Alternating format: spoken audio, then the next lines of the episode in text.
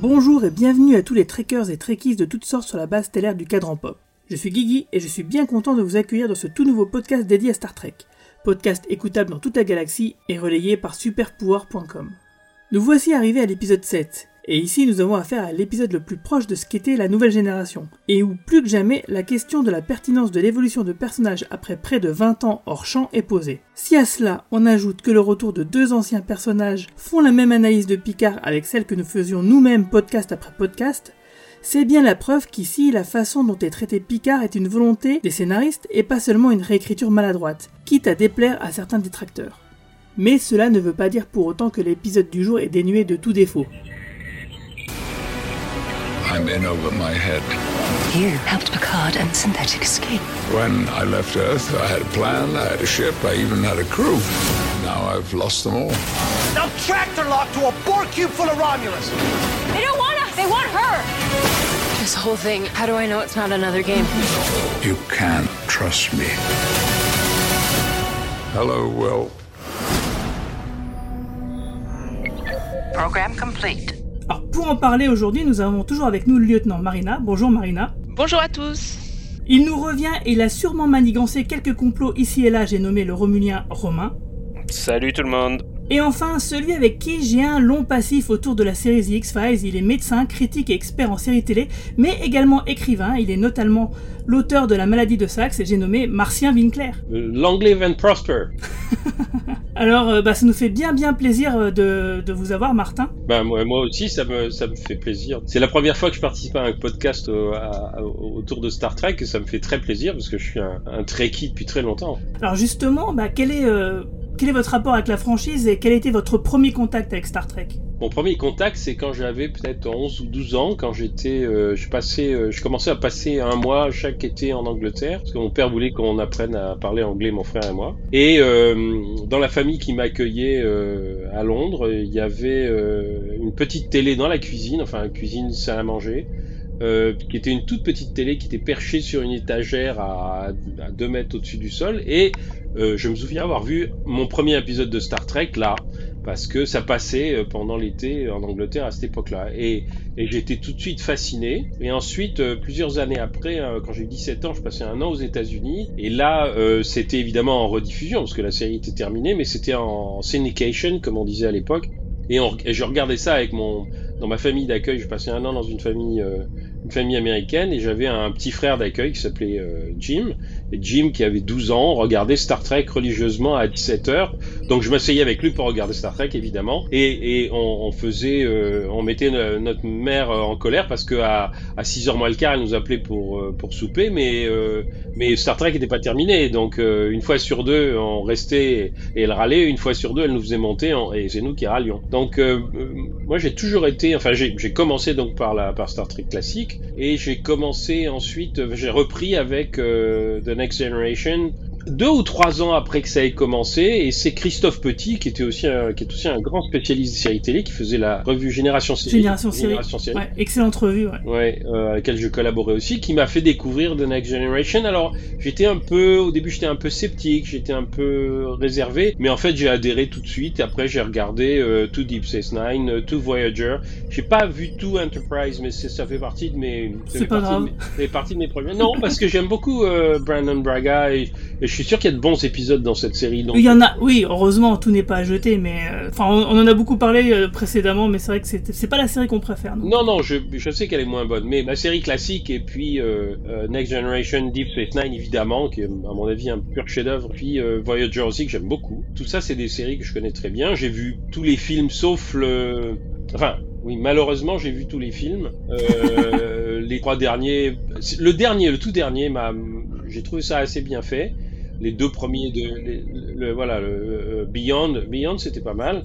Mais euh, C'était pas trop nul, ouais. le, le Star Trek de J.J. Abrams et le suivant euh, Into Darkness, j'ai trouvé ça extrêmement mauvais. Mais même en tant que film, si vous voulez, c'est pas parce que je pense que c'est pas fidèle à la série, c'est parce que je pense que c'était mal écrit. euh. En tout cas, Martin, c'est marrant que vous ayez découvert euh, Star Trek en syndication euh, aux États-Unis, parce que bon, pour les gens, les Français qui découvrent Star Trek euh, grâce à la diffusion de Picard sur euh, Amazon, euh, il faut rappeler que Star Trek, lors de sa toute première diffusion aux États-Unis, avait été un succès plutôt modéré. hein, ça n'avait oui. pas cartonné du tout, ça avait été annulé après trois saisons.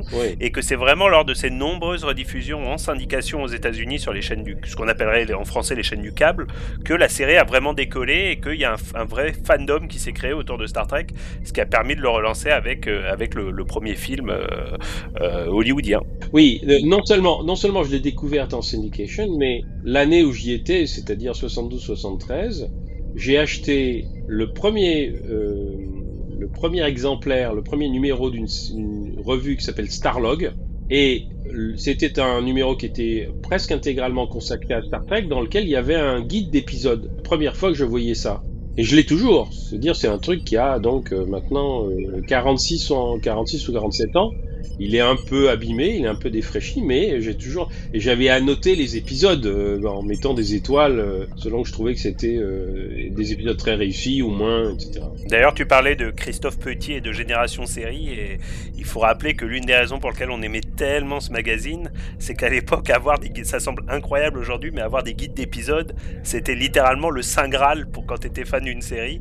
Et quand tu trouvais le, quand tu trouvais le guide d'épisodes de Starsky et Hutch, t'étais l'homme le plus heureux du monde parce que tu comprenais enfin comment cette série était censée être diffusée. Oui, et c'est autour de ça, bien sûr, qu'on a on a commencé à écrire beaucoup de choses sur le fait que les chaînes françaises faisaient absolument n'importe quoi avec la diffusion des séries. Ça, on s'en souvient, c'était vraiment une- une sacrée époque.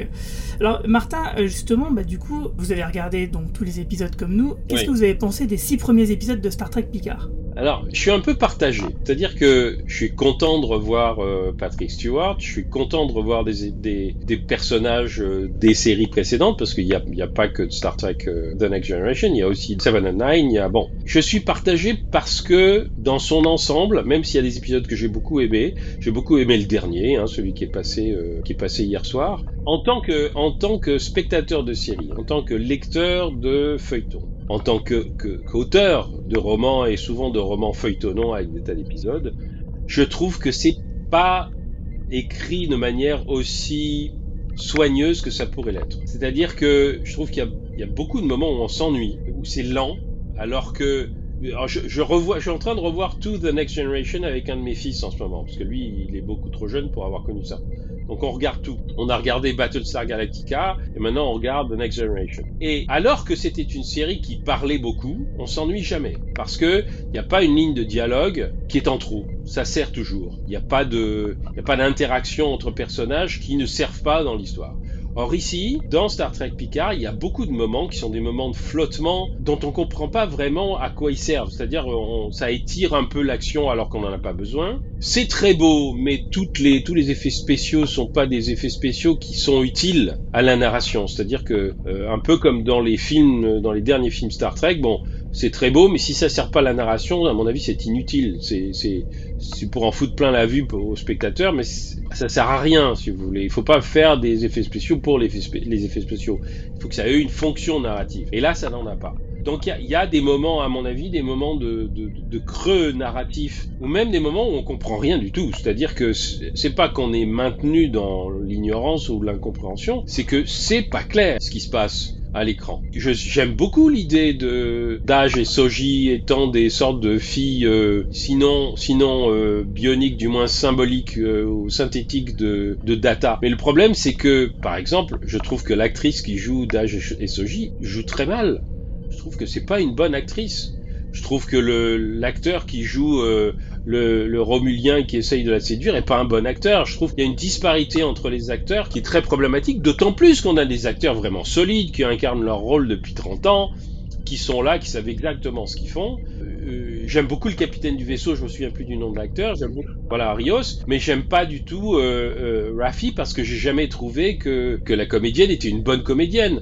Et ça me gêne beaucoup, je l'ai vu dans beaucoup de choses, mais je trouve pas que ce soit une bonne comédienne. Donc il y a une disparité dans les personnages, il y a une disparité dans l'écriture. Euh, Il y a une logique qui, m'échappe un peu, c'est-à-dire que euh, ce personnage de, de, de, de néo-androïde qui est à la fois comment dirais-je, une sorte de, personne avec des super pouvoirs et en même temps une peut-être une arme euh, ultime qui est censée détruire je ne sais pas quoi et en même temps euh, qui est une personne qui a des émotions, ça me paraît un peu incohérent. C'est-à-dire, euh, ou bien elle est en danger, ou bien elle est dangereuse, mais comment peut-elle être les deux, vous voyez? Enfin, c'est quelque chose qui me pose problème. Au début, on vous dit finalement le secret c'est elle, et puis après on vous dit non, le secret c'est pas elle, c'est la planète d'où elle est originaire. Voilà, il y a des, des plot holes, hein, des, des, des, trous de verre dans le, dans le scénario qui moi me gênent beaucoup. Peut-être que ça va être résolu d'ici la fin de la saison, j'en serai très heureux, mais j'ai un peu le même sentiment. Alors là, ça vous fait rigoler. J'ai un peu le même sentiment qu'avec la machination. Euh, euh, la, la, conspiration dans X-Files. C'est-à-dire. ah non, on va, pas, on va pas remettre ça sur le tapis, hein, non. Non, mais ce que je veux dire, c'est que c'est le problème de beaucoup de séries qui sont des séries qui sont censées avoir un plan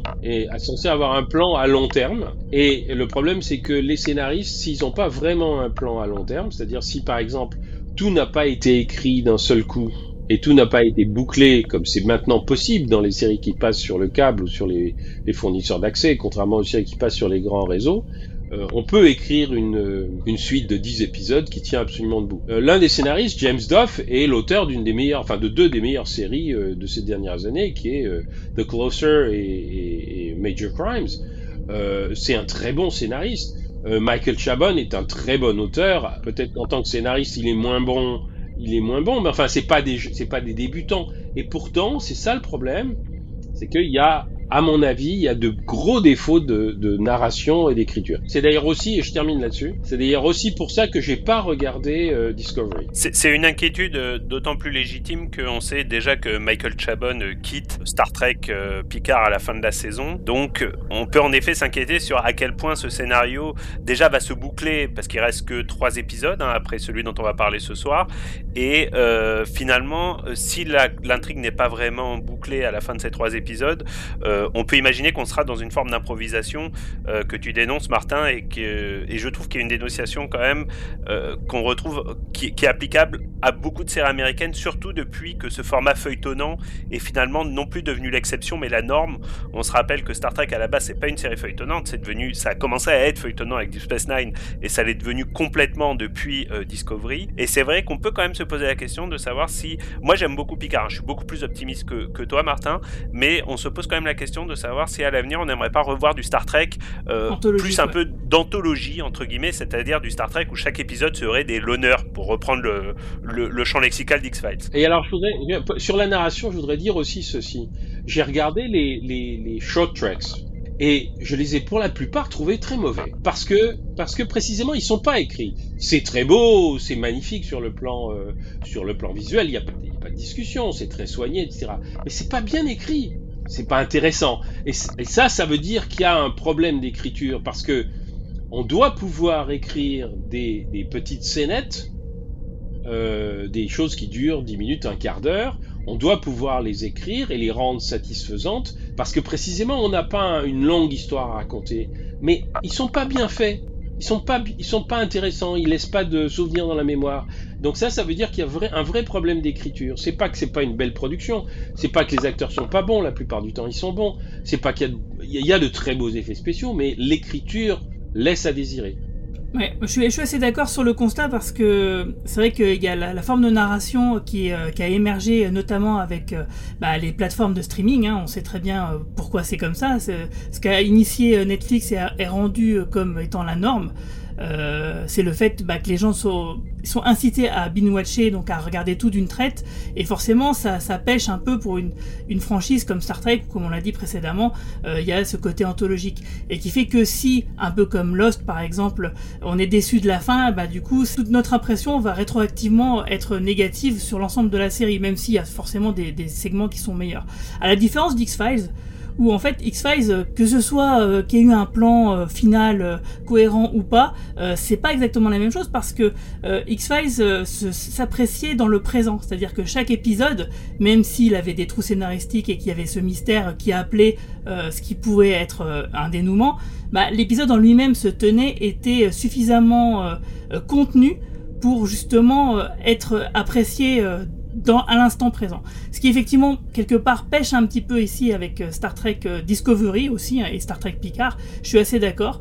Euh, mais pour autant, il y a cette espèce de, d'accroche aux séries précédentes, à, ce qu'a été la franchise. Donc on peut appeler ça aussi du fan service et, et des, des memberberries.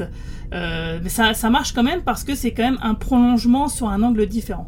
Après, c'est vrai que il y a des, des, trous scénaristiques qui posent problème, et d'ailleurs on va en parler tout à l'heure. J'étais plutôt d'accord sur euh, le, le, format feuilletonnant, et moi je suis plutôt d'accord euh, avec Martien, parce qu'en fait, euh, X-Files, moi j'avais l'impression, même si j'appréciais, j'ai adoré la série, hein, je l'ai regardée comme une fanatique euh, dans les années 90, j'avais l'impression que il n'y avait pas de plan sur le long terme et qu'ils inventaient les intrigues au fur et à mesure. et voilà.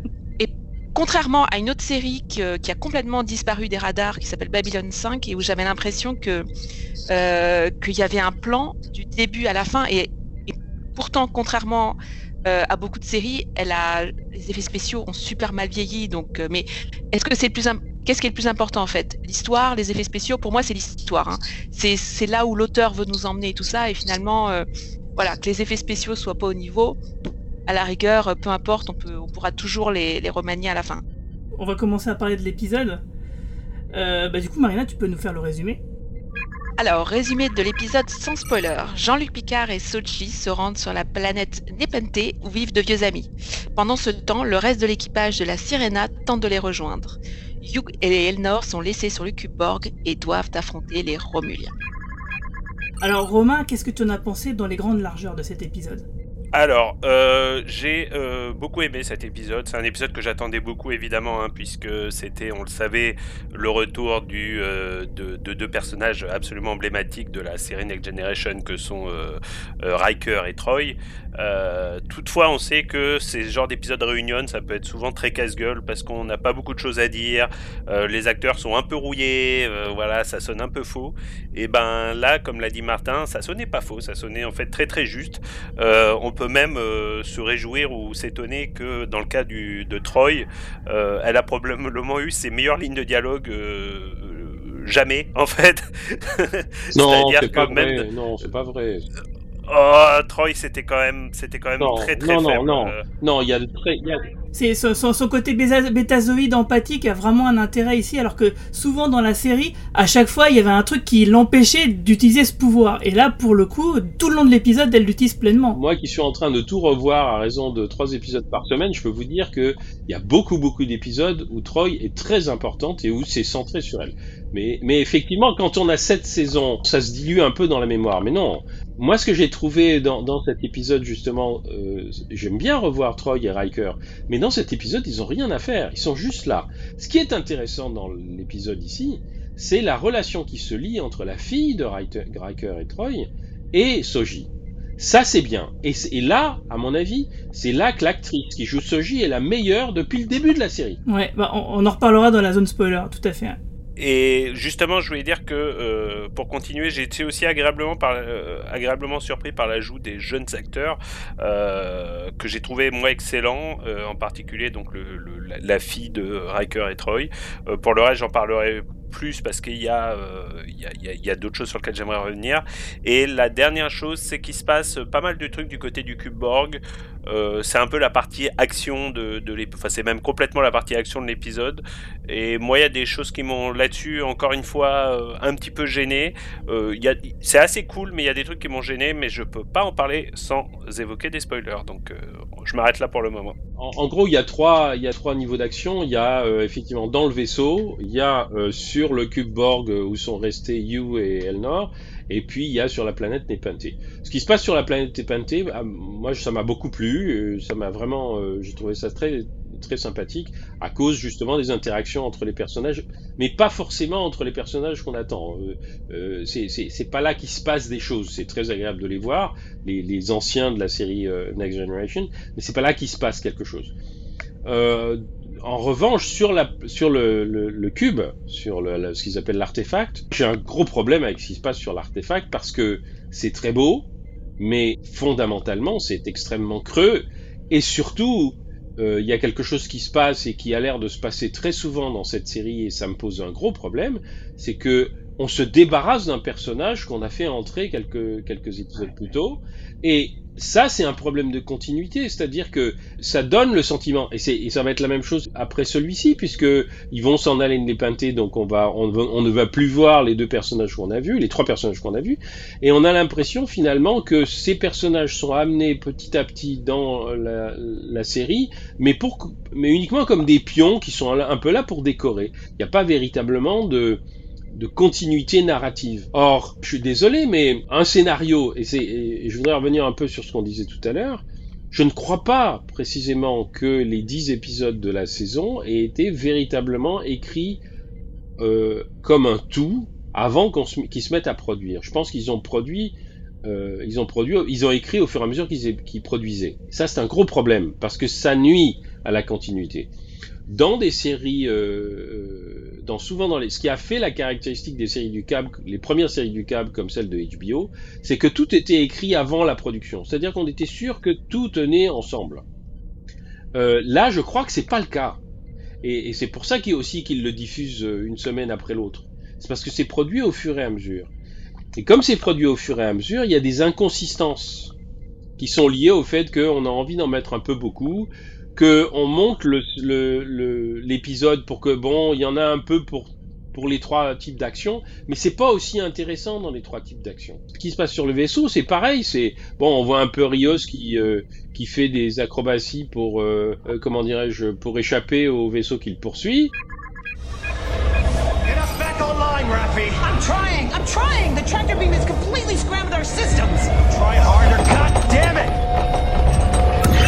Blame you for this. Me? How is this my fault? Chris, baby, he's an old man. How far is he gonna get? Now Picard's en route to a planet that stays away at maximum warp. Don't ask me how. And I'm tractor locked to a Borg cube full of Romulans. Damn it. Can't you hack the traffic control system?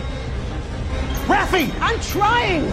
The underlying code's all freaky Borg machine language. Just ask them to let us go. They don't want us. They want her.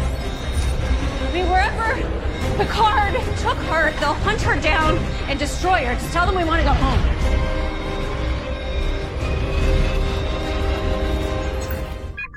Il y a un déséquilibre narratif entre les trois actions.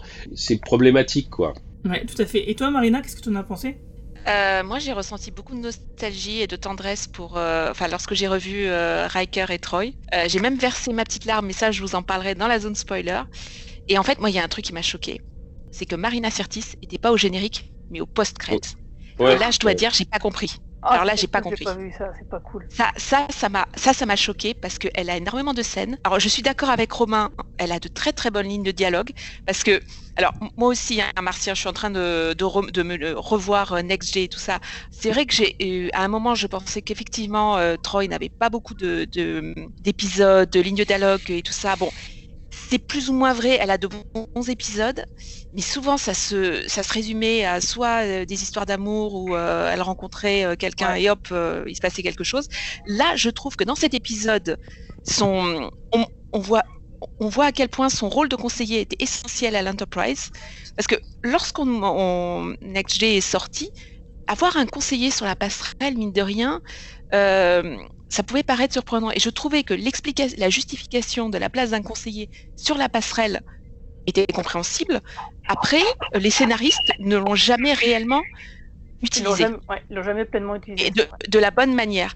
Romain le disait dans le, le podcast précédent euh, que en fait Picard n'était pas euh, suffisamment dans les relations humaines et dans le, la compréhension des, de, de, de, de l'humain et qu'en fait le rôle de, de, Troy était essentiel pour ça. Et moi je trouve que dans cet épisode c'est tout à fait ça. Elle a eu énormément de lignes de, de dialogue et, de, son rôle était essentiel, je trouve, pour que Picard comprenne plusieurs choses. Et donc, moi, j'ai pas compris pourquoi elle n'était pas au, générique. Alors, C'est marrant, c'est une critique qui est revenue pas mal sur internet et que je trouve tout à fait légitime.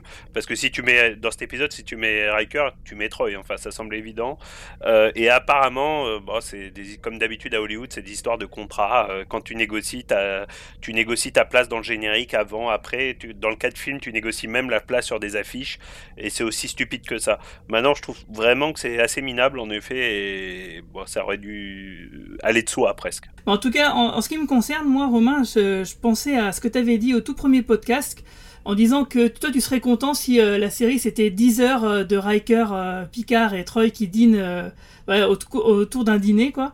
Et c'est vrai que bah, cet épisode j'avais pas envie qu'il se termine parce que voilà j'ai ce côté un peu proche, chaleureux et tout et ça faisait vraiment plaisir donc ça faisait plaisir forcément ça nous rappelait beaucoup de souvenirs et en même temps on sentait vraiment que le que le casting était très content d'être ensemble et de jouer ensemble et, et ça se ça transpire l'écran.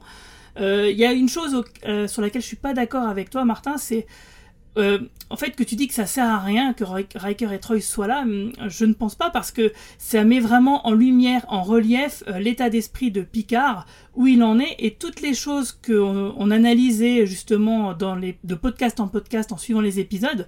Ben on voit que Riker et Troy font les mêmes analyses que nous, c'est-à-dire que pour moi, c'est la preuve que c'était pas euh, une écriture euh, à l'aveugle et que c'était vraiment un souhait voulu des scénaristes de nous montrer certaines facettes de Picard, puisque même les personnages dans l'histoire se rendent compte des mêmes choses que nous et que même Picard finalement le reconnaît quand il dit que bah il a merdé et que son plan il était un peu un peu. Euh, J'ai trouvé que c'était plutôt pas mal. Et c'est vrai que mm, dans le sens ils servent à rien entre guillemets, c'est parce qu'ils servent uniquement à mettre en relief Picard mais finalement pas que, parce qu'il nous donne aussi un peu une sorte de petit épilogue pour ces personnages qui, que à mon avis, on reverra euh, pour une raison dont je parlerai dans la zone spoiler. Donc euh, voilà, c'est vraiment la grosse partie de l'épisode qui était bien. Ensuite, c'est vrai que les deux autres arcs étaient vraiment pourris, en fait, complètement ratés. Euh, et heureusement qu'il y avait ces- ce retour des anciens personnages pour attraper un peu le coup. Donc maintenant, je vous propose de rentrer directement dans le sujet euh, en rentrant dans la zone spoiler. Red alert! Oh, man! Ah.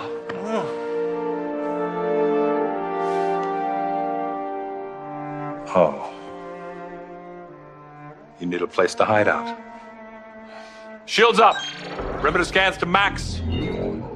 We've had a little trouble around here lately with the Xinti. Best to run anti-cloaking scans too. Romulans? Mm-hmm. Initiate anti cloaking scans.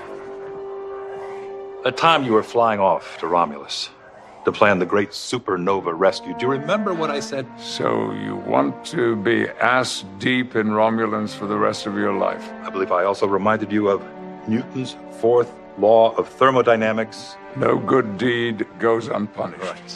I told Kestra to show your friend how to find the shower. Thank you. She's a friend. Soji. She appears fully human. Her face, her voice, her body language all express clear emotion. The poor thing seems traumatized.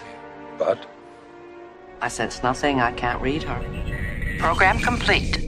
Euh, donc voilà, donc on est directement dans la zone spoiler pour parler de l'épisode en détail. Alors je vais commencer par, euh, vous proposer de parler de l'arc le moins intéressant de tout l'épisode, qui est ce qui se passe sur le cube Borg.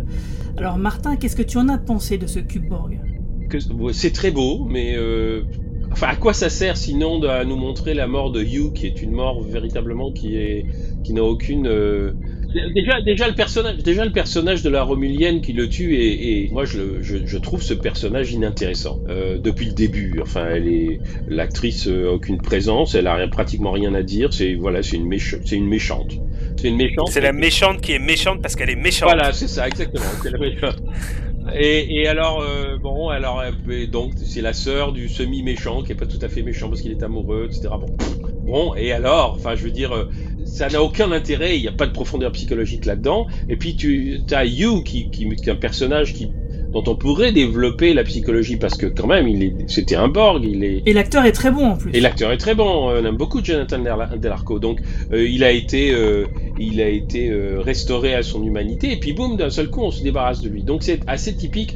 Je voudrais, je voudrais juste dire que je pense pas que Troy et Riker dans cet épisode servent à rien. Je pense que le problème des, des personnages qui entrent et qui sortent, c'est que ça nuit à la continuité et que ça c'est c'est dans une série qui se veut une série continue, c'est problématique.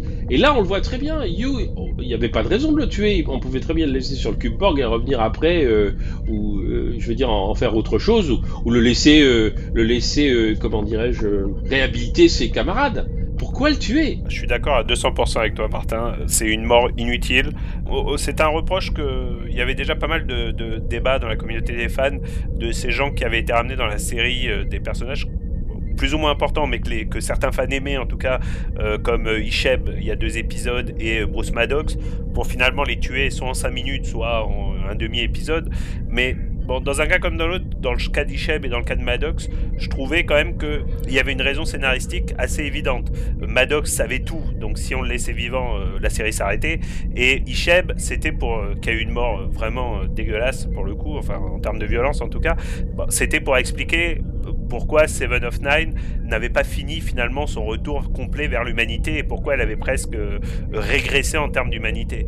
Euh, dans le cas de Hugh, bon, on n'a pas vu la suite de la série, on va peut-être découvrir de nouvelles choses, mais puisque de toute façon Picard n'était plus dans le vaisseau, euh, Sochi n'était plus dans le vaisseau et la Romulienne méchante très méchante était, était déjà en fuite quasiment. La mort de Hugh, c'est vraiment pour euh, faire un tir-larme qui, en fait, plutôt que de nous tirer les larmes, nous font monter les, nous font, nous, font saigner les veines parce qu'en fait, ça sert juste à nous mettre en colère, en tout cas. Alors, si c'est pour nous montrer qu'elle est encore plus méchante qu'on pensait, c'était vraiment pas utile.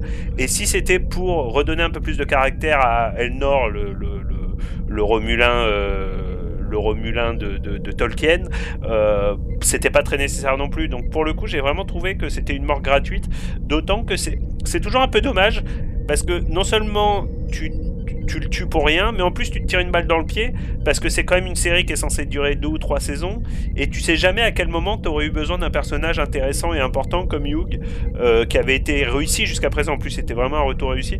Donc je trouve ça vraiment dommage et dommageable. C'est clair que ce personnage aurait très bien pu resservir euh, plus tard, euh, et que dans l'instant euh, bah, de cet épisode, il aurait très bien pu s'en sortir, être juste blessé par exemple.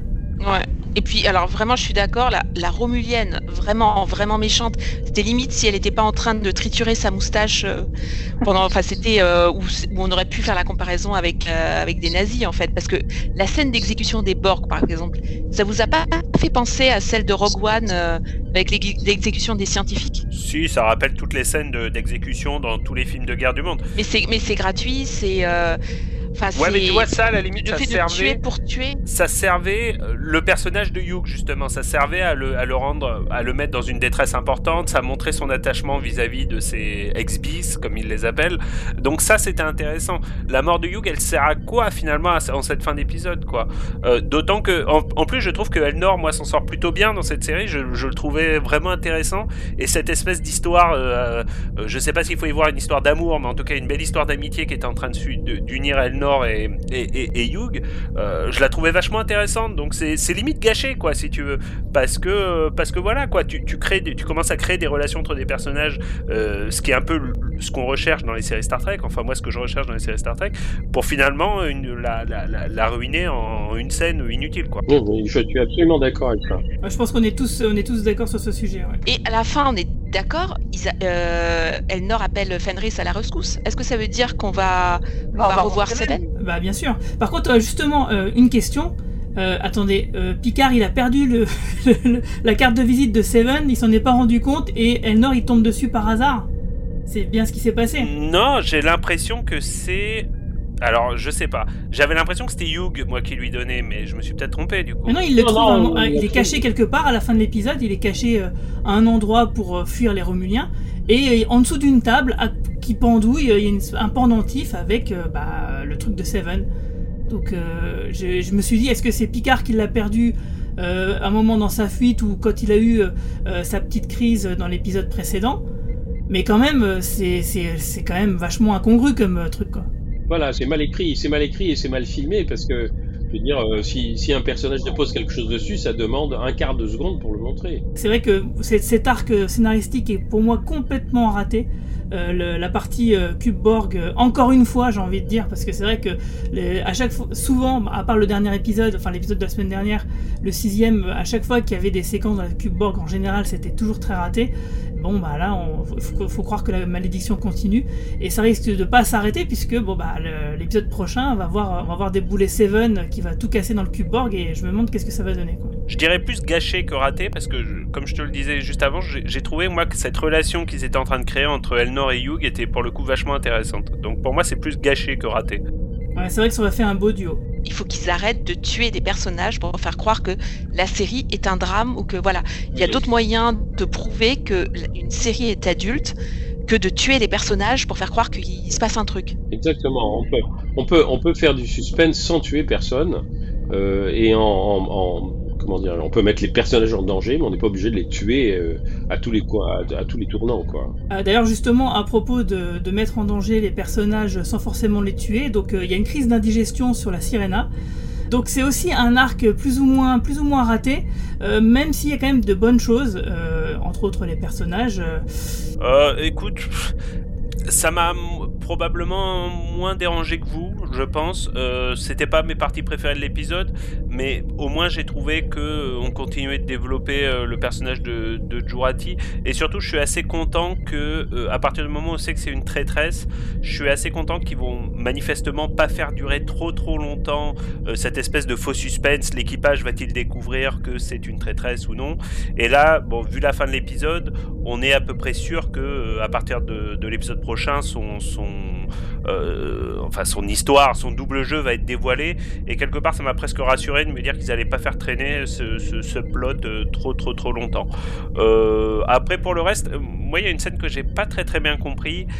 quand vous allez peut-être pouvoir m'éclairer, quand Rios vient voir Jorati pour lui dire qu'il a des doutes sur sur euh, de savoir si c'est elle qui est en train de les trahir et de donner leur position au vaisseau Romulan. C'est pas c'était pas très clair pour moi cette scène. Je me suis demandé si il jouait un jeu parce qu'il sait très bien que c'est Jurati qui, a, qui joue un double jeu et c'est juste pour la forcer à se trahir, ou si il pensait vraiment que Raffi, qui connaît depuis 25 ans, tandis que Jurati la connaît depuis 5 minutes, est, est- est vraiment la traîtresse. Euh, là, j'avais j'ai très mal compris cette scène. Je pense que malheureusement c'est ça parce que dans la, la scène après, euh, avant que le, le docteur holographique les appelle parce que Jurati est dans le coma, on voit le regard euh, et on voit le- les sous-entendus de Rios et on voit que c'était pas une comédie puisqu'il a l'air de le penser vraiment quand il s'adresse à Raffi. Je je suis d'accord avec toi et j'ai revu l'épisode d'aujourd'hui et, mais en même temps il lui parle avec une quand il parle à Rafi pour lui dire je vais devoir te parler d'un truc qui va pas te faire plaisir il lui parle avec une espèce de bienveillance qui, donne pas l'impression qu'il est en Hmm. train de non, je sais moi je pense que ça montre un côté un peu gauche du personnage qui enquête, mais qui finalement est complètement à côté de la plaque. Par contre, moi, il y a quelque chose qui m'a beaucoup gêné de- dans cette partie-là, c'est que Rafi, au, au moment où elle s'adresse à Jurati, je me suis dit ah ouais, parce que c'est quand même une sorte de chef de la sécurité. euh, elle a l'air d'avoir compris que c'est Jurati quand elle s'est dit ah c'est bizarre, vous vouliez venir et puis maintenant que vous y êtes, euh, vous voulez vous, vous faites euh, marche arrière quoi. Et je me suis dit ah voilà, ok, elle va comprendre, elle va l'interroger, elle va lui donner du gâteau, etc. Puis elle va caler le truc. Puis en fait non, Euh, comme comme Rios, euh, ça, ça tombe complètement à plat et on se dit mais euh, Jurati, elle, elle, est, elle, leur a presque avoué quoi, à, je veux dire à, à- à demi mot quoi. C'est quand même assez évident. Donc c'est complètement étrange que les personnages n'aient pas compris ça. Moi, ce qui me gêne, c'est que dans, dans cette série, c'est que j'ai l'impression que tous ces personnages sont pas très intelligents. C'est-à-dire euh, leur, niveau d'intelligence, de finesse, de, sensibilité euh, psychologique, etc., est très très bas. Alors que c'est quand même inspiré par une série dans laquelle c'est tous des gens très sensibles, c'est tous des gens qui sont euh, intelligents, qui cherchent, qui s'interrogent sur eux-mêmes, qui s'interrogent sur les autres, mais qui le disent ouvertement. Pas, on n'a pas l'impression qu'ils... Alors que là, tout le monde s'avance un peu dans le noir. Ça, par exemple, l'histoire de, de Jurati, d'abord, j'arrive pas à croire au personnage. Ce personnage me paraît complètement incroyable, peut-être parce que c'est l'actrice qui joue mal. Mais enfin, pour une scientifique qui est une spécialiste, euh, la spécialiste planétaire ou interplanétaire des, euh, comment des organismes euh, synthétiques, elle est pas très futée, quoi. Je veux dire, euh, elle se- on l'aborde en lui disant oui, alors euh, euh, si vous euh, si vous devenez pas quelqu'un qui va trahir absolument les gens qui à qui vous êtes censé faire confiance, il y aura une catastrophe, une catastrophe universelle. Bah, elle bouffe le truc comme ça, elle avale, elle avale un, elle avale un tracker. Euh, déjà, je trouve ça. euh, on, on lui dit tiens, c'est un tracker, mais ça pourrait être n'importe quoi, du poison. euh, elle l'avale comme ça sans discuter. Euh, elle tue quand même un type qui a une valeur scientifique euh, considérable. Et émotionnel. Elle le justifie ça en disant que euh, on lui a montré des choses et au début de la, de- Ah, dans la scène précédente, on voit, on voit la vision vulcaine de l'apocalypse et tout ça. Oui, mais Donc, euh, ils- ont c'est tenté- lui qui a- C'est lui qui a créé Soji. Euh, c'est peut-être lui qui peut la désamorcer, justement. C'est idiot de le tuer. C'est idiot. Ah, mais, mais, mais, c'est- mal écrit, on est d'accord. Ça, c'est. Voilà, On est d'accord, c'est mal écrit. L'inventeur de ces, de- même même le fait, euh, un truc qui moi qui m'a qui m'a absolument que j'ai trouvé complètement idiot euh, au début, c'est on dit ah bah oui euh, les organismes synthétiques forcé- il faut forcément les créer par deux. Mais pourquoi? Pourquoi? Pourquoi deux? Pourquoi deux? À ce moment-là euh, pourquoi il en fait pas six? Enfin, je veux dire. euh, C'est peut-être ça la fin de les trois derniers épisodes. euh, J'ai l'impression qu'il n'y a pas que deux Soji. Je me demande s'il n'y en a pas 3000 en fait. Je me demande pas si Maddox n'a pas créé une armée, enfin une armée, une population. Euh, Ce qui serait d'ailleurs une fin assez poétique, que Data soit devenu une race en fait, si tu veux. Moi je crois que c'est ça la fin de la série. Ouais, Je crois que Data va devenir une race en fait. Peut-être, mais alors pourquoi les faire identiques? Bah, ils sont par deux. C'est-à-dire, moi, je pense que ça va être une planète d'androïdes. Alors, je vais pas t'expliquer pourquoi par deux, mais je pense que ça va être une planète d'androïdes où tous les androïdes sont créés par deux. Je pense que moi, je- la fin de la série, je la vois, ou la fin de la saison, peut-être pas de la série, je pense que ça va être ça. Mais pourquoi? Il, il faut Ah, qu'il y ait ça- une raison. Il faut qu'il y ait une raison. Il y a même il y a un personnage qui dit euh, si pour, euh, pourquoi est-ce qu'elle rêve? Et ça c'est pas mal fait. Il dit elle rêve parce qu'elle a besoin de rêver pour digérer les, les contradictions internes. Très bien, pas de problème. Parce qu'il faut que ça ait une fonction. Et donc narrativement, pourquoi par deux Et pourquoi par deux identiques Pourquoi des jumelles Bah t'as aussi les deux les deux planètes, donc les deux lunes, euh, les deux lunes rouges. euh, Non, non, non, mais ah, ça c'est- non, c'est je veux dire euh, moi le sentiment que j'ai le sentiment que j'ai c'est pourquoi par deux parce que t'avais euh, t'avais besoin ils avaient besoin ils avaient décidé que elle allait montrer qu'elle était une super héroïne mais on allait la tuer tout de suite alors déjà c'est déjà c'est en kikinant parce que si si c'est une super héroïne tu peux pas juste la tuer comme ça euh, c'est- enfin je veux dire un un un, androïde euh, euh, super comment dire super puissant il est pas juste euh, soluble dans l'alcool tu comprends ce que je veux dire? Ou dans le ou dans l'acide sulfurique. Ça me paraît un peu rapide, quoi. Donc, on l'a détruit tout simplement parce que on va se payer qu'une seule actrice. Et donc, on va prendre la même actrice pour jouer les deux. Donc, on, dit, on, va dire qu'elles viennent par deux. Mais pourquoi par deux? Pourquoi pas par, encore une fois, par douze? Dans Battlestar, dans Battlestar Galactica, les Cylons, euh, ben, euh, quand il y a des doubles Cylons, il y en a euh, 30. Voilà, il y en a des, il y en a des flopées de copies. Euh, et puis on gère. Et alors justement, ce qui est intéressant, c'est que quand vous avez des copies, euh, 5, 6, 7 copies, bah, vous avez 5, 6, 7 personnages qui réagissent pas exactement de la même manière. Alors que là, ben, on va se contenter de deux, dont on va en tuer un, donc il n'y en a plus qu'une. C'est tout ça, pas, ça tient pas trop debout, quoi. Je veux dire, on voit pas la justification narrative de ça. Mais on n'est pas sûr qu'il y en ait que deux copies parce que le, le enfin, i- c'est ce qu'ils disent. Mais moi, je, enfin, je pense qu'il y en a, comme dit Romain, il y en a peut-être d'autres hein, et qu'effectivement, on va le découvrir dans les dans les trois prochains. Mais après, ça n'empêche pas que c'est mal écrit et que c'est mal parce qu'on nous a donné des informations dans le premier épisode. Mais après, moi je trouve que ça c'est un problème scénaristique récurrent, c'est-à-dire qu'on nous donne des informations petit à petit qui ne reviennent jamais. Par exemple, la Romulienne là qu'on a rencontrée dans le cube, qui était la, la qui était la, la, la seule spécialiste des mythes romuliens et tout. Moi, moi je me suis dit, on, on va la revoir dans l'épisode suivant. On l'a jamais revue. Elle a plus jamais été Ouais. citée. Ouais, voilà. Pourquoi? Non mais moi je trouve qu'il y a un problème d'écriture. Si, si, on l'a revu dans un. Quand euh, euh, Soji regarde euh, une ancienne vidéo de- de- d'un interrogatoire. Oui, ça dure 5 Il reste trois épisodes, les amis. Il reste trois épisodes, les amis. Dans, dans, dans le prochain épisode qui va se passer, à mon avis, en grande partie sur le cube Borg. Donc, Ouais, euh, je suis d'accord. je, je, je- c'est le problème de ces séries feuilletonnantes, c'est qu'on est, euh, je sais plus si c'est Martin qui le disait, je crois que c'est Martin qui le disait très bien tout à l'heure. T'es obligé euh, de- d'attendre le dernier épisode pour avoir un avis sur la question. Euh, Peut-être ça reviendra malgré tout. Oui, mais oui, mais encore une fois, encore une fois, c'est un problème d'écriture parce que quand et ça c'est ça c'est un problème qui est lié à la production de la série. Euh, Quand vous avez une série, euh, je, prends une série qui est, comme euh, euh, True Detective. True Detective, toute la saison est écrite d'un seul jet. Ils écrivent d'abord et ils produisent ensuite. Ça peut être très bon, ça peut être très mauvais, mais il y a une cohérence narrative d'un bout à l'autre. Euh, quand euh, euh, James Duff faisait Major, Major Crimes, c'était la même chose. C'est-à-dire ils écrivaient tout et ensuite ils produisaient.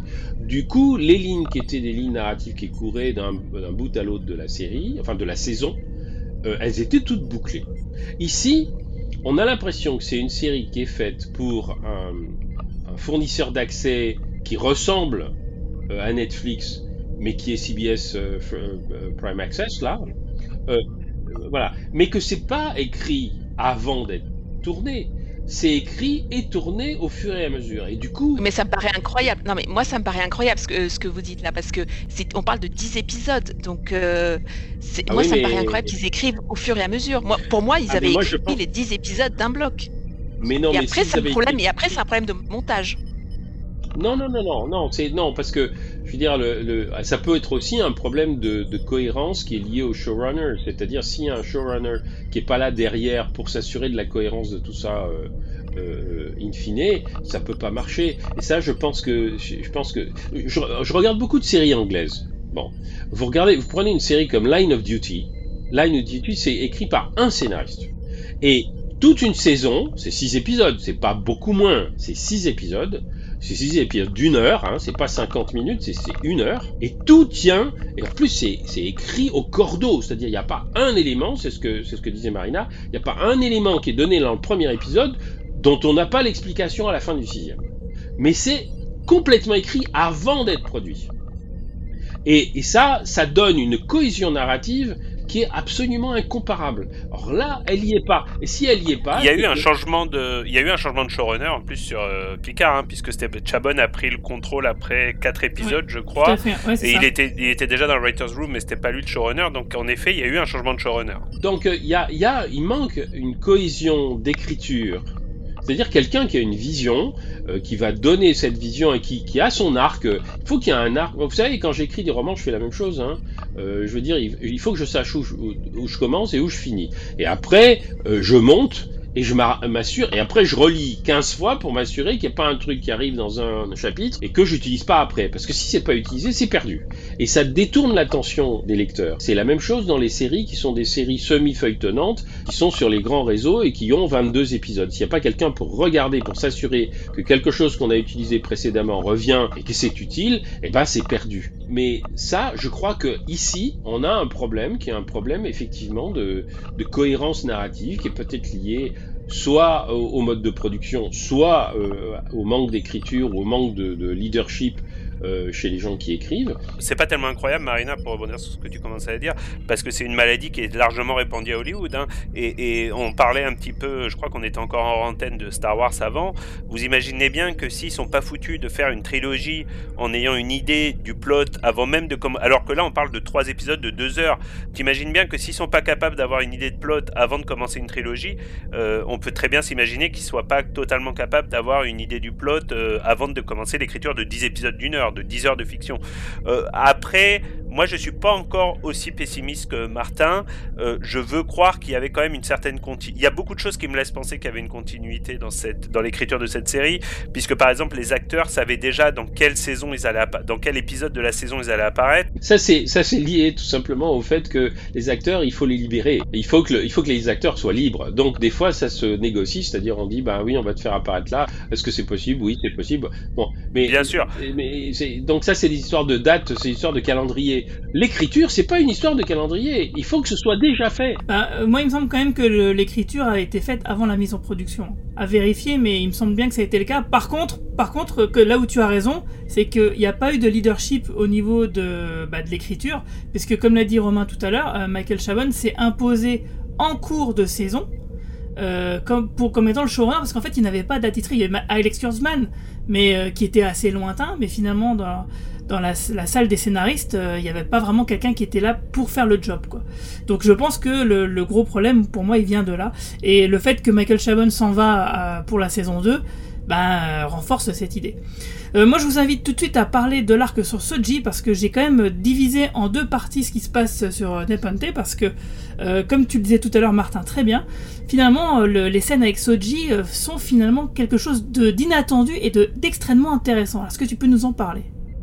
Oui, ce que j'ai trouvé intéressant justement dans ces scènes, c'est que Soji est quelqu'un qui effectivement euh, n'a plus confiance en personne. Et au fond, c'est ça qui nous fait euh, qui fait plaisir quand on connaît The Next Generation, c'est que finalement elle se retrouve dans une famille dans laquelle tout le monde se fait confiance et qui lui donne des euh, des raisons de se faire confiance. Et là où c'est très beau à mon avis, c'est que c'est la plus jeune qui lui apprend la confiance. Et évidemment, on voit que c'est réparateur aussi pour elle, puisqu'elle a perdu son frère, Soji a perdu sa sœur, donc elle se retrouve comme deux sœurs, une sorte de deux sœurs adoptives. Et la, la, le parallèle entre les deux fonctionne très bien avec très peu d'effets. C'est pour ça que c'est aussi, euh, c'est là qu'on voit que quand c'est bien écrit, c'est que tu as deux actrices qui jouent avec euh, euh, trois, quatre, euh, comment dirais-je, lignes de scénar, de, le, lignes scénariques avec trois, quatre lignes d'échange, et tu vois à quel point c'est, ça fonctionne, hein, le, fait que le frère euh, mort a inventé des mondes et inventé des langages et cette, euh, cet enfant, euh, cette adolescente, cette préadolescente, elle arrive avec son langage et elle communique par un langage qui est un langage inventé par des enfants avec ce personnage Soji qui est aussi euh, une enfant dans une certaine mesure. Ça c'est très beau, c'est très simplement fait. C'est là qu'on voit que c'est bien écrit. C'est que c'est très simple, tout le monde comprend et euh, ça nous donne ce personnage de Soji, ça lui donne une épaisseur qu'elle n'avait pas avant. Pourquoi? Parce qu'il y a cette interaction avec le, personnage de la fille de Riker et Troy. Euh, alors que les parents, eux, ils restent, euh, ils sont très présents, ils disent des choses importantes, mais ils restent en filigrane, ils restent derrière. C'est pas eux qui sont actifs dans la relation. Donc ça, moi, j'ai trouvé ça très bien fait. Et, et encore une fois, c'est la première fois que je trouve, je trouve qu'elle joue bien, euh, l'actrice qui joue Soji. Avant, je trouvais qu'elle en faisait des, des, tonnes et que c'était pas crédible, alors que là, elle est beaucoup plus retenue. Euh, la, la, ah, son partenaire, c'est Punarek, c'est pour ça voilà, c'est sa partenaire. Oui, c'est ça. Voilà, euh, son partenaire est quand elle est avec son partenaire euh, euh, romulien, c'est c'est pas intéressant. Bon, je veux dire. Ouais, et puis faut, Soji joue bien, et puis j'ai envie de dire aussi la petite, euh, ah, la, la, la, la, petite Kestra est extraordinaire. Euh, je l'ai trouvé, mais c'est marrant, dès la première scène où elle apparaît, j'ai trouvé qu'elle volait l'image, quoi, c'est-à-dire qu'on voyait plus qu'elle. Euh, quand elle apparaît en petit elfe avec son petit arc là, euh, j'ai trouvé qu'elle volait l'image, elle était bien dans toutes ces scènes, et je suis d'accord avec toi, Martin, j'ai en tant que vieux fan de Next Generation, j'ai bon, j'ai été ultra ému hein, de retrouver Troy et Riker. J'ai trouvé que leur scène à tous les trois ensemble, Troy, Riker, Picard, euh, euh, sans surprise entre guillemets, était ultra émouvante pour le vieux fan que je suis. Mais euh, la, la, bonne surprise, ça a été les scènes entre ces deux nouveaux personnages. Et j'ai trouvé que c'était, je sais pas ce que vous en avez pensé, mais j'ai trouvé que c'était l'écriture la plus next generation euh, depuis le début de la série. J'ai trouvé qu'on était à 100% dans The Next Generation. Et ça vous a pas rappelé la, la scène de Family Picard rencontre son neveu et tente d'interagir avec lui dans Family. Bravo Marina, parce que c'est quasiment un remake plan par plan. L'introduction de Picard qui arrive, c'est la même scène que dans Family, avec euh, le même contexte, son, son, son neveu euh, qui est déguisé également, etc. etc. Mais je sais pas, j'ai été terriblement touché par toutes ces scènes et par ces acteurs euh, voilà, vieillissants. Euh, cette histoire de deuil, il y a beaucoup de gens qui ont critiqué. Euh, euh, J'ai lisé sur les forums euh, qui disaient finalement c'est dommage que tous ces personnages doivent avoir eu des drames. Euh, pourquoi est-ce qu'ils sont tous malheureux? Euh, Moi, je les ai pas trouvés malheureux, Troy et Riker, mais ils ont eu un drame dans leur vie. C'est vrai qu'ils ont eu un drame. malheureusement, j'ai l'impression quand, quand on arrive à un certain âge, on, a tous notre lot de, de drames. Et, et j'ai pas trouvé, j'ai pas trouvé ça too much. J'ai trouvé que c'était des gens qui arrivaient à retrouver du bonheur. Ils ont une fille qui est merveilleuse. Ils vivent dans une maison qui est, absolument sublime. Et quand on connaît le personnage de Riker, ça semble totalement compatible avec ce qu'on qu'on attendait de lui hein, finalement. Enfin on sait qu'il a toujours fantasmé de son Montana natal si je dis pas de bêtises. Alaska oui pardon excuse-moi Alaska natal. Mais ils ont connu euh, ils ont connu un drame comme beaucoup de parents comme beaucoup d'êtres humains en connaissent professionnels euh, personnels. Et moi ils m'ont terriblement touché. J'ai trouvé que c'était là pour le coup hein, on a on a été très critique depuis le début de cet épisode et à juste titre sur certains points, euh, pas, pas, forcément dans l'excès en tout cas, mais sur cette scène j'ai trouvé qu'on retrouvait une précision d'écriture qui moi me manque et qui m'a rappelé les meilleurs moments de ce que j'aime le mieux dans, dans, Star Trek. Et avec très peu d'effets, avec très peu d'effets. Ouais. Ouais, ouais, non, c'est Moi, j'ai versé ma larme avec Tad, ça m'a fait pleurer. Et d'ailleurs, euh, ça vous a pas euh, touché que, que Troy appelle sa fille comme sa, sa sœur décédée? Dans Dark Pages. Tout à fait. Kestra, qui était le nom de sa, qui était le nom de, de la sœur qu'elle n'avait jamais connue, hein, que, que Loaxana, sa mère, avait perdu euh, quasiment à la, enfin non, quand elle était toute jeune, et qui lui avait déclenché une espèce de, de souvenir. Euh, euh, que Martin aide-moi quand tu, tu, tu enterres un souvenir. Comment on appelle ça Un fantôme. Voilà, en quelque sorte, quoi. Enfin, voilà, elle l'avait enterré. Et Loaxana, dans l'épisode Dark Page de euh, Next Generation, euh, s'en rappelait. Et du coup, euh, Diana apprenait la naissance de sa sœur. Et Thaddeus aussi, c'est un nom qui, qui nous ramène aux ancêtres de, de Riker, puisque je crois que c'était dans un épisode de Voyager, mais je dis peut-être une bêtise. C'est Voyager, qui en parle. Death Wish, l'épisode Death Wish, euh, euh, on apprenait qu'un ancêtre de, de Riker avait fait la guerre civile américaine et s'appelait euh, Thaddeus Riker, donc c'est de là que vient le nom. D'ailleurs, c'était amusant, un personnage de la guerre civile, moi j'ai connu Jonathan Frakes dans une magnifique mini-série qui s'appelait Norensos, donc c'était c'était marrant, enfin voilà, je sais pas si c'était lié à ça, mais ça m'a fait rire de, cette anecdote. C'est le type d'information, tu vois, bon, moi je me souvenais pas de, de, de, ces prénoms, mais ça me surprend pas parce que euh, je, pense que en tout cas cette séquence-là, et c'est ça qui, montre à quel point il y a une disparité dans l'écriture, à quel point cette séquence euh, non seulement elle s'appuie sur du passé, mais elle s'appuie sur du, du, du, vieux pour faire du neuf. C'est-à-dire c'est pas juste c'est pas juste les séquences sur Nepenthe, c'est pas juste des, des séquences. Il y a une continuité. Euh, comment dirais-je nostalgiques. Il se passe des choses. Les personnages ils sont là euh, effectivement quand vous disiez tout à l'heure que ils ont ils ont un effet de comment dire de catalyseur pour Picard, c'est tout à fait vrai. Mais mais ce que, là où ça me pose problème, c'est que ils sont capables de faire ça et en même temps, on se dit, ben euh, voilà, on va peut-être pas les revoir d'ici la fin de la saison, ou peut-être que dans la saison suivante, s'il y en a une autre. Il y a, il y a, quelque chose qui manque, il y a une sorte de fragmentation des narrations dans tous les épisodes que j'ai vus. Euh, qui fait qu'il y a voilà, il y a une inégalité, comme si c'était écrit par des personnes qui s'occupaient que d'un arc à la fois. Mais c'est, je pense que c'est le cas parce que l'épisode de, d'aujourd'hui, il a été écrit par Samantha Humphrey et Michael Chabon. Donc, euh, et je pense que tu as raison, euh, ils doivent se répartir les rôles sur, sur les arcs narratif. Euh, ceux, qui doivent s'occuper du cube Borg, l'autre qui doit s'occuper de la sirène, l'autre qui doit s'occuper de Picard en particulier. Et c'est, je pense que l'explication elle est là parce que souvent finalement les choses les mieux écrites euh, bah, se retrouvent aux mêmes endroits et les choses les plus catastrophiques se retrouvent aux mêmes endroits. Donc je, donnerais cher pour être euh, dans la, salle des scénaristes au moment où ils ont, ils ont décidé du planning parce que je pense que ça doit être ça. Moi je me suis fait ma petite théorie dans ma tête. Je pense que plus Michael Chabon a pris du pouvoir, mieux la été globalement. Et, et, et je trouve que, je pense, peut-être je me trompe, hein, mais je pense que beaucoup des choses qu'on reproche à la série sont un petit peu des, euh, des restes de tout ce qui avait été mal pensé dès le départ. Et j'ai l'impression que tout ce qu'on aime de plus en enfin que moi j'aime de plus en plus en tout cas depuis deux trois épisodes euh, j'ai l'impression de beaucoup plus sentir la patte de Michael Chabon mais j'en sais rien hein, j'étais pas dans la writers room hein. en, tout cas pour savoir si on va revoir les personnages ou pas bah moi je, ça me fait penser un peu à Seven qui laisse sa carte de visite euh, ce qui veut dire que bien sûr on va la revoir évidemment. Euh, bah là c'est pareil hein, parce que n'oubliez pas que Riker a quand même dit qu'il était dans la réserve active et que du coup la chose qui lui ferait le ferait revenir dans l'espace, donc dans son rôle de capitaine euh, à bord d'un vaisseau, bah ça serait, il faudrait que ce soit quelque chose de vraiment important. Donc euh, il y a peu de chances que avant la fin de la série ça n'arrive pas. Euh, qu'il n'y ait pas une espèce de flotte d'anciens coéquipiers de Picard ou même d'autres. Hein. Je vois bien Janeway aussi rejoindre la troupe. Donc en tout cas, voilà, ce, cette phrase-là, elle n'est pas innocente du tout. Et d'ailleurs, pour moi, elle elle justifie aussi euh, bah, la situation de Riker, euh, parce que, je sais pas si vous vous souvenez, dans le dernier podcast, euh, il y a Matou qui évoquait un débat qu'on avait eu, lui et moi, sur Internet, sur un forum, à propos justement du rôle de Riker.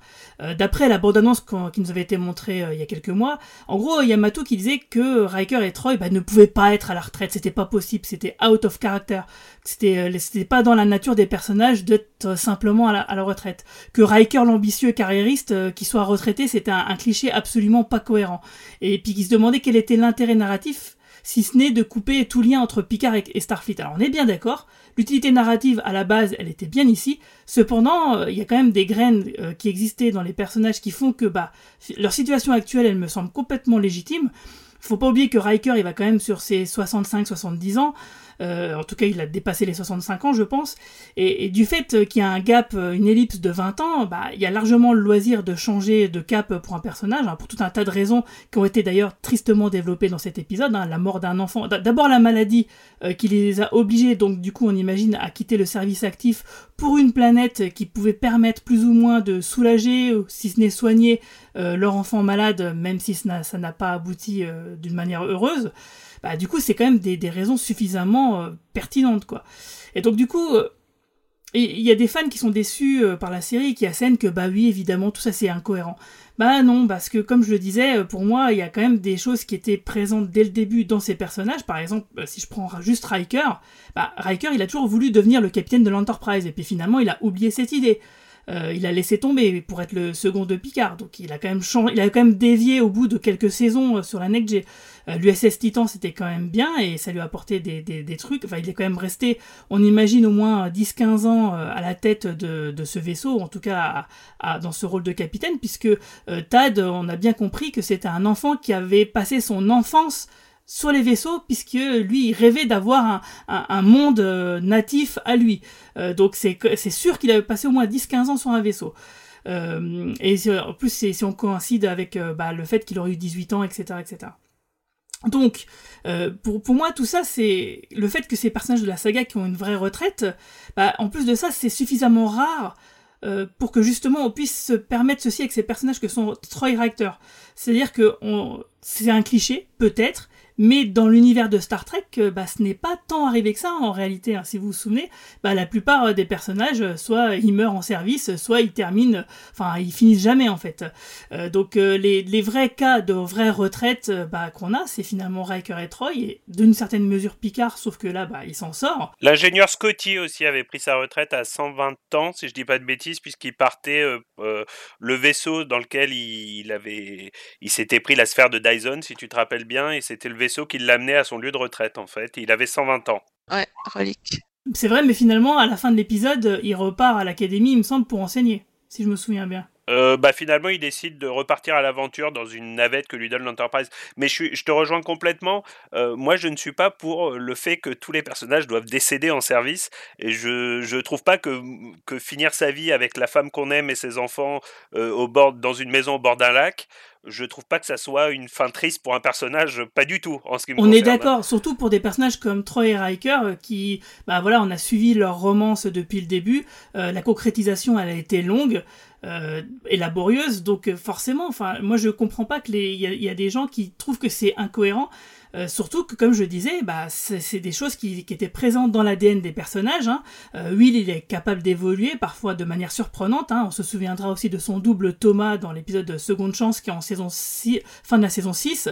Il y a quand même beaucoup de choses qui font que, que, que ça passe, tu vois. Et aussi un autre truc, c'est que le futur de Will sans Dana Troy, qu'on voit dans la finale de la Next G, ben on voit que là, il a été carriériste jusqu'au bout, il est amiral, et on voit qu'il est aigri et triste donc du coup, le fait que c'est ce cap-là est celui qu'on nous présente aujourd'hui, bah, je le trouve parfaitement réussi. Il y a tout de même une chose que j'ai trouvé euh, très euh, vraiment assez fainéante en termes d'écriture, c'est qu'ils soient sentis obligés de rattacher la mort de leur enfant au, à, euh, au, au, bannissement des, des droïdes, des synthétiques. Puisque, des synthétiques. c'est une scène de, de Troy où elle explique ça, et j'ai trouvé que c'était franchement pas nécessaire. Moi je trouve pas parce que justement je trouve que c'est intéressant parce que ça, ça légitime d'autant plus bah, le fait qu'ils aient quitté Starfleet et qu'ils se soient mis un peu en retrait euh, parce que forcément là du coup ils devaient avoir vraiment les glandes quoi à juste titre. Mais bon pas suffisamment pour euh, pour euh, bah, justement être de partir complètement parce que je le répète malgré ça il reste quand même dans la réserve active donc ça veut dire qu'il a quand même un pied dedans malgré tout et d'ailleurs il, suggère à Picard d'avertir Starfleet maintenant qu'ils sait ce qu'ils savent. Euh, à ce à quoi Picard dit oui, oui, attends, on va attendre un petit peu la fin de la saison, hein, et après on verra. Donc, euh, donc voilà, pour moi, Riker, il est, euh, il est en retrait, mais finalement pas tant que ça, donc il est quand même quelque part une partie de ce qu'il était précédemment. Et surtout, il confronte, il confronte Picard sur ses compétences de capitaine, sur le fait qu'il comprend pas les adolescents et il lui donne une leçon d'humilité parce que il met le doigt sur le sur le sur les défauts de Picard. Bah justement, ce qu'on analysait dans les, les podcasts précédents, ben finalement Riker a dit la même chose que ce qu'on disait précédemment, en parlant de son arrogance, de, de fait qu'il soit à, côté de la plaque, et qui disent qu'effectivement, à l'époque où vous étiez capitaine, ça passait, parce que vous étiez comme ça. Mais là maintenant c'est fini. Donc c'est pour moi c'est encore une fois je le répète c'est la, preuve que bah, c'est une vraie volonté de la part des scénaristes de nous avoir montré un Picard comme ça. Et que finalement le débat euh, concernant l'évolution de Riker bah ça rejoint le débat qu'ont certains fans sur l'évolution de Picard où bah justement certains fans refusent qu'un personnage ait pu évoluer sur des années d'ellipse surtout si son statut de héros est un peu écorné et que malgré que cela donne un peu plus de relief et quelque part de réalisme. Mais tant mieux que son statut de héros soit écorné. Moi, je trouve que ça apporte énormément au personnage. Un personnage qui est un héros voilà, c'est, moi je trouve que ça apporte beaucoup de profondeur au personnage que les autres le, le challenge sur, sur, ses compétences de capitaine, sur euh, ses interactions avec les autres euh, êtres humains. Moi je trouve que ça apporte beaucoup au personnage de Picard et je l'en aime d'autant plus. Je suis d'accord avec vous. Ce qui me gêne, c'est que ça ait pris 7 épisodes. Je veux dire, euh, c'est, ça qui me. Ça, c'est un sentiment général que, que j'ai exprimé tout à l'heure. C'est que c'est lent. Il y a des moments où on s'ennuie je veux dire, ils ont des moyens extraordinaires et c'est une série qui, avance au, pas d'un escargot. Même quand on compare aux séries des années, des années 90 euh, où ils n'avaient pas d'effets spéciaux pratiquement. Là, c'est euh, cette évolution, cette remise en cause du, rôle de, Picard, elle aurait pu être faite euh, trois épisodes plus tôt. Mais c'est comme si on avait toute une saison qui est une saison d'exposition. Vous voyez, on a besoin d'épisodes et, ça, quand on a 25, quand on a 25, ça va, mais, euh, mais là, c'est, pour une série feuilletonnante, c'est drôlement lent, quoi. C'est ce que je disais dans les premiers podcasts, c'est que, à mon avis, euh, c'est l'histoire euh, qui nous occupe là, elle va courir sur les trois saisons à venir et pas seulement sur la première et que du coup que ce soit une saison d'exposition ben euh, ça me semble être clairement le cas en fait. Oui mais non, je veux dire c'est d'accord, mais enfin si on n'est pas capable de si on n'est pas capable de construire une série en 3 fois 10 épisodes euh, avec un avec quelque chose qui comment dire qui va plus vite que ça, c'est problématique. Ça veut dire qu'il y a un vrai problème d'écriture. C'est pas comme s'il n'y avait pas des, des, scénaristes professionnels à Hollywood. Ah, mais ça, on est d'accord. Hein. Ceci étant dit, Martin, c'est un problème qu'on retrouve quand même beaucoup dans beaucoup de séries aujourd'hui, et en particulier les séries qu'on retrouve sur les plateformes de streaming. Hein.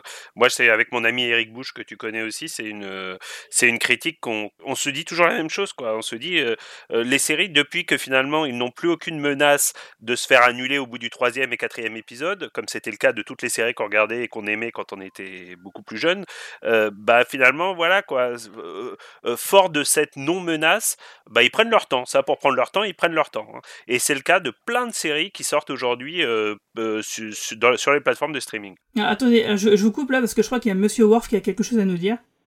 Captain, incoming message. Alors sans trop de surprise de mon côté, c'est un épisode que j'ai plutôt adoré, principalement pour le, le côté famille Riker que j'ai trouvé très juste et qui a permis de retrouver des personnages qu'on a laissés quand même il y a, un moment pour la plupart. Je trouve que hum, beaucoup d'émotions passent dans cet épisode et beaucoup passent par les non-dits. Ironiquement, je pense que pour les néophytes euh, sur, de Star Trek, l'épisode marchera moins bien parce que tous ces non-dits, toutes ces relations, toutes ces scènes euh, pleines d'émotions fonctionnent de par la relation des personnages qui a été développée sur cette saison, euh, voire plus, parce qu'il y a quelques films euh, par le passé. Mais dans l'ensemble, je pense que tout le monde sera capable de capter l'émotion qui est censée retransparaître de cet épisode. J'ai particulièrement aimé euh, les passages avec Martina Sirtis euh, en, Diana Troy, puisque son personnage de bétazoïde et, et ses pouvoirs empathiques permettent d'autant plus de relations de sous-entendus vis-à-vis de Picard et de sa situation actuelle euh, je trouve que en plus on joue beaucoup sur des tragédies passées. On a le personnage de Kestra qui est un rappel de la sœur de Troy qu'elle n'a jamais vraiment connue et qui fait écho avec le personnage de Thaddeus qui lui euh, on le découvre est aussi mort jeune euh, dans la série. Je trouve que tout ça marche très bien. Kestra, très bon nouveau personnage d'ailleurs au passage. Je trouve que Lulu Wilson interprète très bien le personnage et qu'il est il donne envie d'être découvert un peu plus. À côté de ça, on a enfin Narissa qui fait autre chose que parler, ce qui est plutôt une bonne chose. On a un peu plus de Rafi euh, qui me fait un peu plus aimer le personnage puisque jusque-là je le trouvais, euh, je le trouvais relou en fait, tout simplement. Et euh, le point noir de l'épisode pour moi, ça sera probablement la mort de Yu puisque autant les personnages qu'on a vus jusque-là, que ce soit Maddox ou Icheb, avait vraiment un rôle, enfin leur mort avait vraiment un rôle dans l'histoire. Autant ici, c'est, enfin ça semble être un, massacre de l'ancien monde un peu gratuit. Euh, et j'avais tellement aimé la, la relation You-Picard dans l'épisode 6 que j'aurais voulu voir un peu plus de tout ça par la suite. Euh, que ce soit avec Picard ou avec Seven of Nine d'ailleurs, qu'on sait, euh, d'après l'action, reviendra dans les épisodes 8, 9, 10. mais voilà, dans l'ensemble, c'était un bon épisode qui jouait à fond sur la nostalgie et ça a marché très bien auprès de moi. Juste un truc, on n'a pas laissé Martin euh, faire sa promo. Je sais pas si tu as des trucs à dire. Euh. Ça fait longtemps que j'ai pas écrit sur les sur les séries télé, mais je voulais dire euh, justement quelque chose qui soit quand même relatif au, sujet du podcast.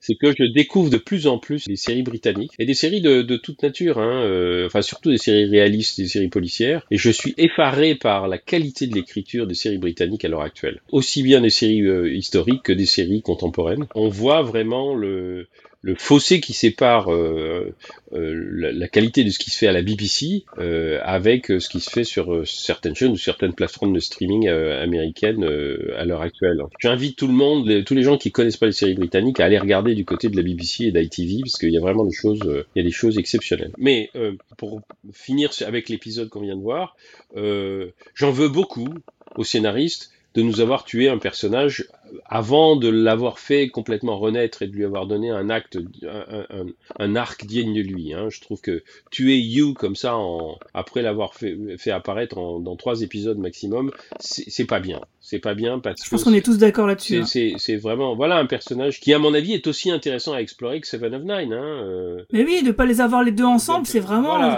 ça fout la rage, quoi. C'est scandaleux. Alors, euh, s'ils l'ont vraiment tué, c'est scandaleux. Et toi, Romain, t'avais quelque chose à rajouter? Non. Et toi, Marina? Euh, Moi, j'ai adoré euh, Riker appelle euh, Troy Imsadi. J'ai adoré parce que j'ai lu la nouvelle de Peter David dans les années 90. Et euh, voilà, j'ai toujours été un peu fan de ce petit mot d'affection qu'ils employaient entre eux et tout ça. Et voilà, donc, et j'ai super hâte de retrouver Seven of Nine parce que je dois dire que j'ai adoré son retour. Si je, honnêtement, si j'ai tenu avec certains épisodes de Voyager, c'est grâce à elle. Euh, voilà, j'adore son interprétation. Euh, je trouve qu'elle est super, donc j'ai hâte de la revoir, mais j'aimerais bien aussi revoir euh, Riker et Troy dans les prochains ah épisodes et les interactions avec Picard. Je suis désolé, je voulais aussi, je voulais aussi revenir sur des personnages qui sont sous-employés dans, dans Picard. C'est le, les personnages holographiques. Euh, ah oui. Ah, ça c'est ça c'est enfin je veux dire quand j'ai vu le premier personnage holographique, je me suis dit ah c'est sympa, on va avoir un personnage qui va avoir et, puis non, ils servent à rien. Là vraiment ils servent à rien du tout. Ils font rien, ils disent rien, ils servent à rien. Et ça c'est vraiment dommage parce que quand on pense au docteur dans Voyager qui était un personnage formidable, formidable. Mais là, c'est un, gimmick pour l'instant et ça servait juste, euh, juste à, mettre en, lumière euh, des facettes de la personnalité de Rios et de faire des blagues. Rien de plus. et d'ailleurs, par contre, justement, ça me fait penser à quelque chose qui, que j'ai trouvé un petit peu bizarre.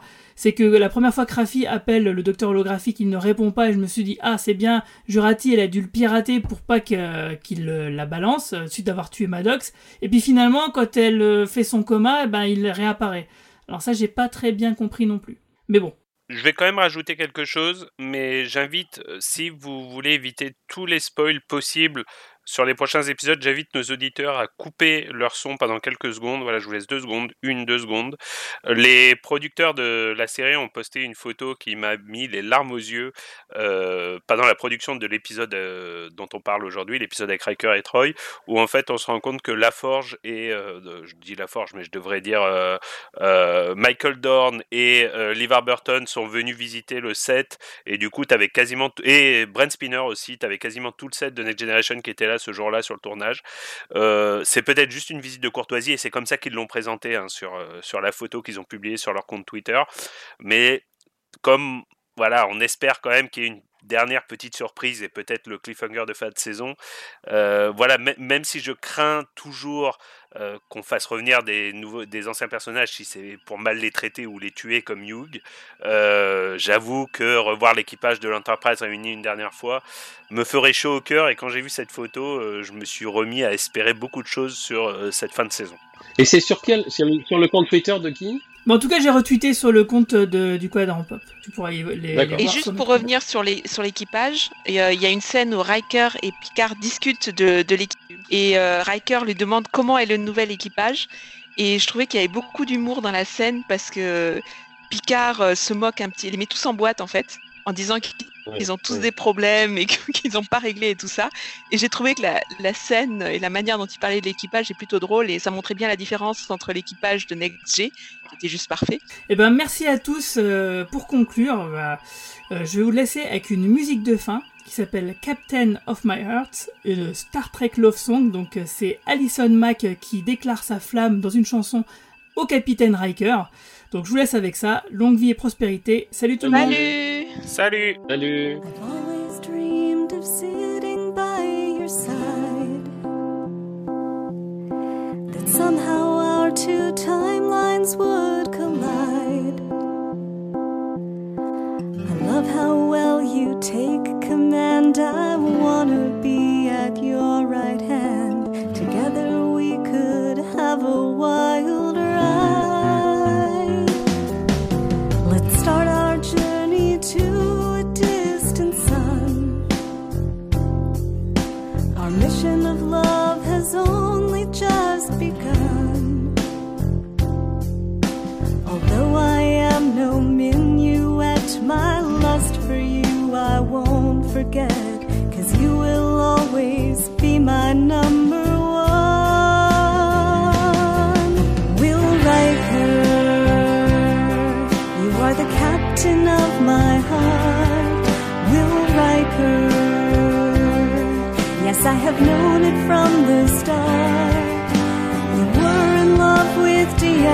Troy, but now I want you as my boy, Will Riker.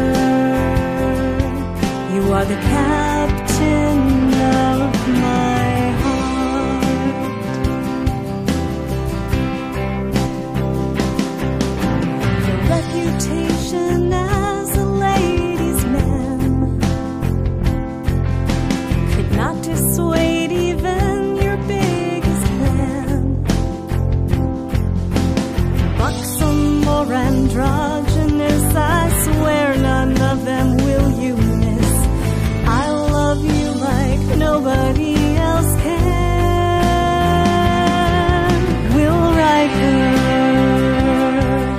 are the captain of my heart.